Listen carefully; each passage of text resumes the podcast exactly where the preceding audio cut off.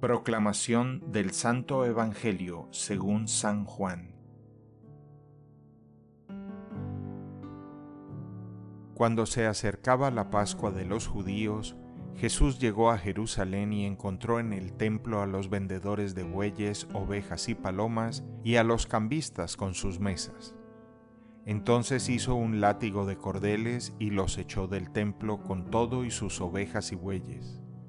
A los cambistas les volcó las mesas y les tiró al suelo las monedas, y a los que vendían palomas les dijo, Quiten todo de aquí y no conviertan en un mercado la casa de mi Padre.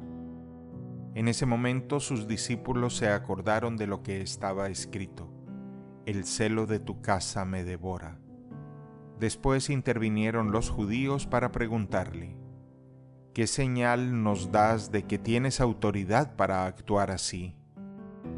Jesús les respondió, Destruyan este templo y en tres días lo reconstruiré.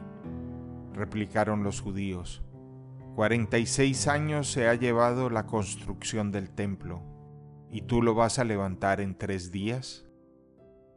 Pero él hablaba del templo de su cuerpo. Por eso cuando resucitó Jesús de entre los muertos, se acordaron sus discípulos de que había dicho aquello y creyeron en la escritura y en las palabras que Jesús había dicho.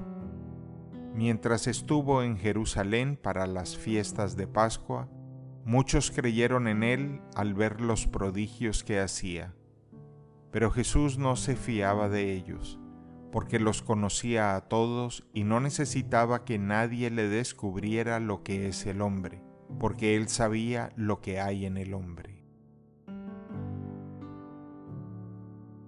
Palabra del Señor.